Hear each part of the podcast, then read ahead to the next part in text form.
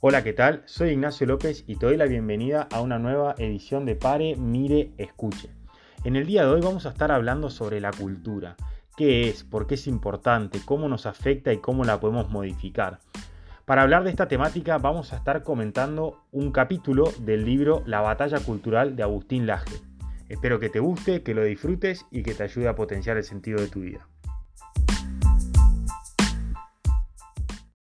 A principios de este año, 2022, Agustín Laje publicó su libro La batalla cultural, una investigación sumamente interesante y profunda que intenta dar eh, explicaciones de cómo funciona la sociedad y la cultura actual, cuáles son sus raíces, dónde estamos parados hoy social y culturalmente y hacia dónde vamos o hacia dónde podríamos ir de acuerdo a nuestra intervención y a nuestra participación en lo que él va a llamar la batalla cultural, porque como vamos a ver, la cultura es algo que nos condiciona, nos influye, pero al mismo tiempo depende de nuestro actuar, depende de las acciones y las intervenciones de los individuos concretos en, esa, en ese despliegue de lo que se llama la cultura. Es una investigación sumamente compleja, tiene más de 900 citas, es fascinante, pero bueno, hay que leerlo tranquilo, con un lápiz al lado, de a poco, ¿sí? tiene reflexiones de todo tipo, es muy interdisciplinar, reflexiones políticas, económicas, eh, culturales, filosóficas, artísticas, tecnológicas, tiene mucho dato, después tiene mucha reflexión, o sea, es una investigación compleja, muy buena, muy recomendable, pero hay que leerlo con tranquilidad. El objetivo de hoy no es comentar todo el libro, sino simplemente una reflexión que aparece en las primeras páginas del libro, que es eh, la pregunta por qué es la cultura. Eh, muy acertadamente, creo yo, Agustín, antes de hablar de batalla cultural, dice él, debemos que clarificar qué es la cultura, porque si no, no podemos entender qué es una batalla cultural. Y lo primero que él comenta es que la cultura es un término muy difícil de definir. Eh, de hecho, cuando él presentó este libro en la Feria del Libro, eh, acá en Argentina, eh, a comienzos de este año, él comentó, o él contó, que cuando tuvo que escribir o investigar sobre esta parte, consultó un libro de Oxford en donde se recopilaban más de 200 definiciones de cultura. Y lo que él hace en esta primera parte es tratar de clasificar estas 200 definiciones en tres grandes acepciones, que no se oponen, que no se contradicen, sino que se complementan. En la realidad se dan las tres juntas, pero es una muy buena forma de entender o de simplificar la complejidad del concepto cultural en tres grandes sentidos. Estos tres grandes sentidos son la acepción ilustrada, la acepción antropológica y la acepción estética. Vamos a comentar brevemente cada una de ellas y después hacer una reflexión final de cómo interactúan y de cómo operan en la realidad concreta. La primera entonces es la acepción ilustrada, ¿sí? es, una acepción de la cultura acuñada sobre todo en la época de la Ilustración, ¿sí? siglo XVIII, la Ilustración francesa, y es una acepción de la cultura que hace mucho énfasis en una etimología de la palabra cultura que está basada en el verbo colere, que significa cultivar. Y por eso en este sentido, cultura tiene mucha similitud con el hecho de cultivar la tierra. ¿Cuál es esa similitud? Bueno, una de las formas de referirnos a la cultura es como eh, la acción o todo lo que contribuye a cultivar el espíritu humano. El espíritu humano entendido en sentido amplio, no solamente desarrollar la vida espiritual, sino desarrollar las potencialidades, la riqueza humana, es decir, desarrollar el conocimiento, el gusto, la apreciación artística, los buenos modales.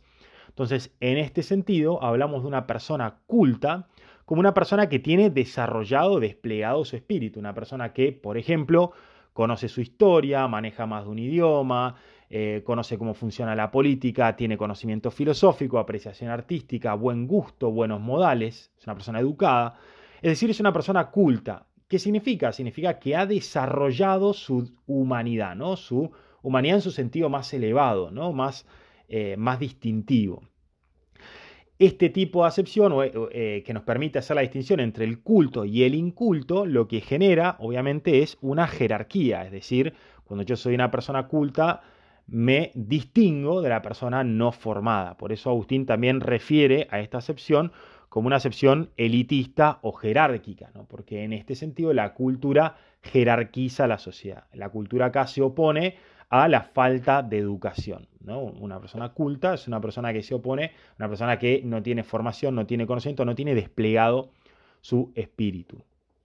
Una reflexión más interesante respecto a esta primera acepción es la relación entre eh, la cultura y lo que se llaman las artes liberales. Las artes liberales, eh, clásicamente, cuando, cuando, se estudiaba, ¿no? clásicamente me refiero a la escolástica, sobre todo ¿no? en, el siglo XIII y XIV, la, formación académica, diríamos hoy, estaba agrupada en lo que llaman las artes liberales. Y esas artes liberales se llamaban de esa manera porque se entendía que a través de ese conocimiento, de ese desarrollo de la vida contemplativa, intelectual y, espiritual, en este sentido amplio que mencionábamos recién, generaba eh, libertad. Es decir, una persona culta es una persona más libre, más libre de los impulsos, más libre de las influencias mediáticas, podríamos decir hoy, más libre de la presión cultural, porque está más formado, tiene más independencia, o podríamos usar una palabra que, eh, más eh, propia del siglo XVIII XIX, como la emancipación, una persona más emancipada, una persona que piensa por sí misma, que tiene pensamiento crítico, que es culta, es más libre respecto de eh, las tendencias, las presiones socioculturales, lo que dicen los demás y demás. Entonces, este sería el primer sentido. ¿sí? hacia fines del siglo XIX aparece una segunda acepción, que es la acepción antropológica. ¿A qué hace referencia la cultura en este sentido? Hace referencia a los modos de ser concretos del hombre social. Es decir, en este sentido, la cultura no refiere ya tanto a algo individual, o sea, yo cómo despliego mi desarrollo cultural, cómo me vuelvo culto, sino a el comportamiento de una determinada comunidad o, sociedad humana. Entonces, en este sentido, la cultura refiere como a esas estructuras o a esos modos de ser del ser humano. Y por eso en este sentido no existe algo así como una cultura universal, sino que hay tantas culturas como grupos sociales humanos. Entonces, en este sentido, por ejemplo, podríamos decir que tomar mate, escuchar folclore es parte de la cultura argentina. Comer asado es parte de la cultura argentina. Es decir, entre los argentinos, un modo de desplegar la vida humana, lo característico del ser humano, es a través de esas prácticas. ¿sí? Y esto se puede ver eh, así a nivel eh, sociedades o de países, también se puede ver en, los distintos aspectos de nuestra vida. Por eso en este sentido también se habla, por ejemplo, de cultura gastronómica, cultura eh, musical, etc. entonces, esta segunda acepción hace referencia no a algo genético, no a algo determinado, no a algo biológico, sino a algo construido socialmente. Y por eso en este sentido la cultura se opone a la naturaleza o a la biología. En este sentido es en, eh, el que se toma cultura en general en todos los debates de sexualidad, ideología de género y demás. Es decir, eh, hoy en día este, este sentido de cultura se ha expandido tanto que todo pasa a ser cultural. Y ese todo pasa a ser cultural, tomado en este sentido, se opone o anula la naturaleza. Entonces, aparentemente, lo que sostiene, por ejemplo, la ideología de género es que eh, digamos, no solo el comportamiento del varón o de la mujer son culturales, es decir, por ejemplo, en Escocia los varones usan pollera, es algo cultural, sino que lo que se tiende a decir hoy es que todo es cultural, por lo tanto no hay ningún rasgo de la masculinidad o de la feminidad que sean transculturales, es decir, que vayan más allá de lo cultural, que no sean construidos, que no sean eh, em, digamos, modificables. Es decir, que no hay nada biológico que esté detrás de ese modo concreto cultural situado de eh, desarrollarse. Entonces, este es el debate eh, que, se da hoy en el campo de la sexualidad o de la ideología de género, en donde este concepto de cultura se ha expandido tanto que ha removido o pretende eliminar o remover la dimensión natural o biológica de la persona humana. En cualquier caso, ese es otro debate o, es otra cuestión. El punto acá es que cultura también hace referencia a el modo de ser eh, social de una determinada comunidad, el modo de desplegar eh, lo propiamente humano ¿sí? en un contexto y una vida social determinada. Y el tercer sentido es lo que llama la acepción estética, que aparece cuando la cultura irrumpe en las esferas de la creatividad y de la recreación. Y en este sentido, la, cultura está asociada a la contemplación, ¿no? Está asociada, bueno, justamente a la, estética, está asociada a la parte más elevada del espíritu humano, ¿sí? Y se opone, por, por este motivo, se opone a la dimensión más eh, material, utilitarista, eh, vinculada al trabajo. Es decir, eh, en este sentido, cultura está asociada al ocio, ¿sí? a la vida de ocio no como un no hacer nada, como a veces se entiende, sino como un tiempo de no trabajo ¿sí? y de dedicación a embellecer la propia vida, a elevar digamos, la propia vida, a hacer nuestra vida más humana, a través de, bueno, alguna formación cultural ociosa. ¿sí? Nuestra vida eh, personal se puede dividir como en dos grandes esferas. Una esfera laboral, en donde trabajamos, somos productivos, eh, transformamos la realidad, generamos un, producto o brindamos, generamos un producto, brindamos un servicio, eso nos retribuye y eso lo hacemos trabajando. Ahora, hay otra parte de nuestra vida que la podemos dedicar al ocio, de hecho, el el ocio se opone justamente al trabajo. Eh, la palabra negocio significa no ocio. Entonces, una parte de nuestra vida la dedicamos al trabajo, la otra parte de nuestra vida la podemos dedicar a cultivar, a elevar el espíritu. ¿Por qué? Porque el ser humano no es simplemente un hombre de trabajo, no es simplemente, eh, no sé, un animal que sale a labrar la tierra todos los días, ¿sí? sino que nuestra vida tiene mucho más sentido, tiene mucha más profundidad. Eh, que esa simple transformación mecánica y, materialista de, la realidad. Ahora, esa otra dimensión de nuestra vida la tenemos que eh, elevar, digamos, la tenemos que nutrir.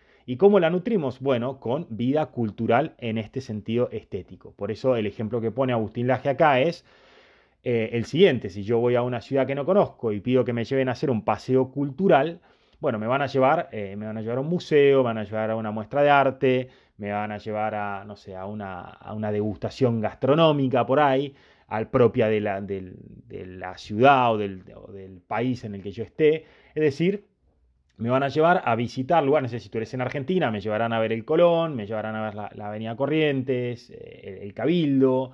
Es decir, eh, me van a llevar a tomar contacto con expresiones del, espíritu humano que eh, me alejan de, lo utilitarista, de lo, laborioso y que embellecen mi vida, elevan mi espíritu, ¿no? Y por eso hace referencia de vuelta a una acepción estética. Y en este sentido, el, fin de la cultura sería concretamente ese, ¿no? Elevar el espíritu, embellecer la vida, o sea, recordarnos que nuestra vida no es meramente eh, trabajo y productividad y, consumo y transformación de, eh, del mundo. De hecho, acá eh, Agustín hace una reflexión que vale la pena rescatar, que él asocia la crisis cultural y humanista de hoy en día con un paradigma que está muy presente socioculturalmente, que es bueno, una visión del mundo muy marcada por el materialismo, el consumismo, eh, la diversión, ¿no? Diversión entendida como el volcarse fuera, ¿no? El estar todo el tiempo fuera de uno mismo. Todo el tiempo estamos sobreestimulados, estamos saliendo a producir, a trabajar, a, ser eh, hiperactivos. Y el tiempo que no estamos trabajando simplemente estamos descansando para después poder volver al trabajo o estamos perdiendo el tiempo en cosas que no nos nutren.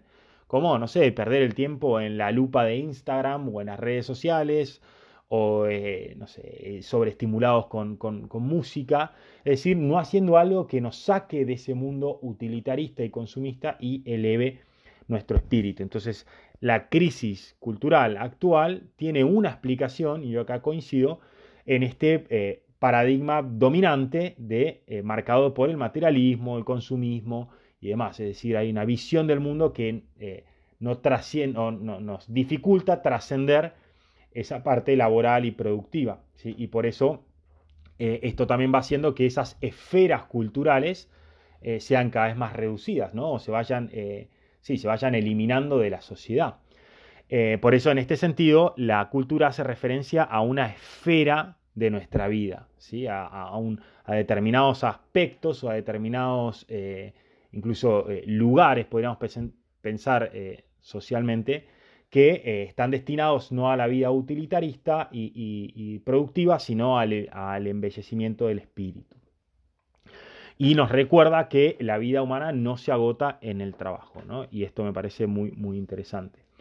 Ahora, como decíamos al principio, las tres acepciones se dan conjuntamente, o sea, la, cultura es las tres cosas juntas.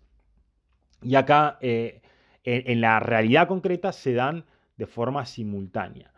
Y hay una reflexión final que, quería hacer, retomando una idea que propone eh, Agustín, para entender cómo interactúan estas tres y para entender cuál es la importancia de la cultura en nuestra vida concreta.